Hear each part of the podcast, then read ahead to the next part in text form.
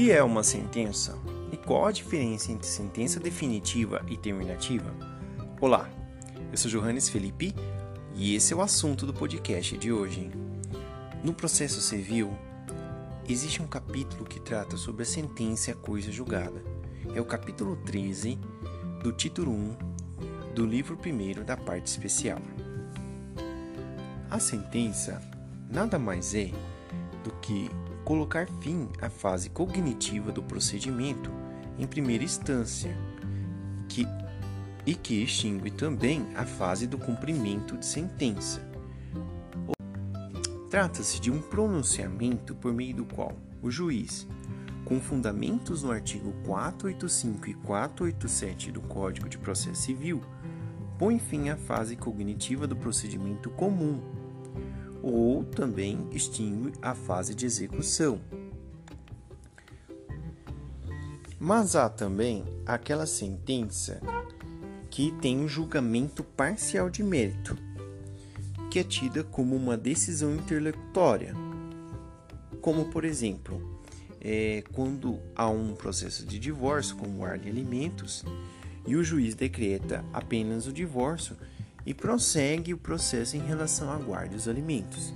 Apesar de se tratar de uma sentença parcial de mérito, na verdade, se trata-se de uma decisão interlocutória, porque ainda existem outros assuntos pendentes dentro do processo. Então, essa sentença parcial de mérito é vista como uma decisão interlocutória.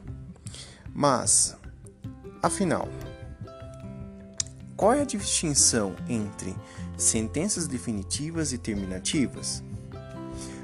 Os doutrinadores é, entendem que há diferenças. Dizemos que a sentença será definitiva quando se tratar de um julgamento em que há resolução de mérito, nos termos do artigo 487 do Código de Processo Civil, e que ela será terminativa quando o julgamento no julgamento não há resolução de mérito, nos termos do artigo 485 do Código de Processo Civil. Ou seja, as sentenças que resolvem o mérito são sentenças definitivas. Já as sentenças que não resolvem o mérito são chamadas sentenças terminativas. As sentenças, por exemplo, que não resolvem o mérito que são as sentenças é, terminativas, ocorrem quando há um indeferimento da petição inicial, a paralisação ou abandono do processo por parte da por causa das partes, a ausência de pressupostos processuais de existência e validade, a presença de pressupostos processuais negativos, irregularidades no exercício do direito de ação, a desistência, ou a intransmissibilidade do direito, além de outros casos.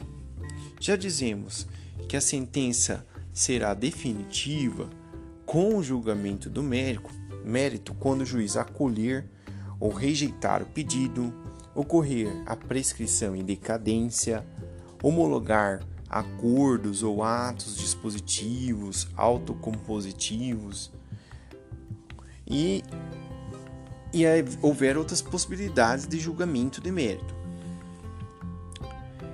Dizemos que a sentença ela deve atender alguns requisitos, sob pena de invalidade.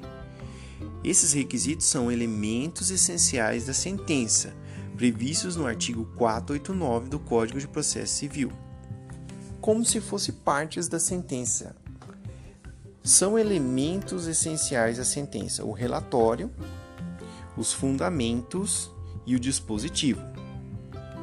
O relatório conterá o nome das partes, a identificação do caso, a soma do pedido, a contestação ou reconvenção e o registro das principais ocorrências havidas durante o processo.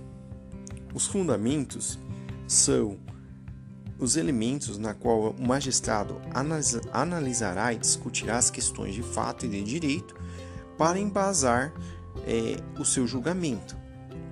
O dispositivo é quando o magistrado elenca os principais as principais questões que submetem no processo.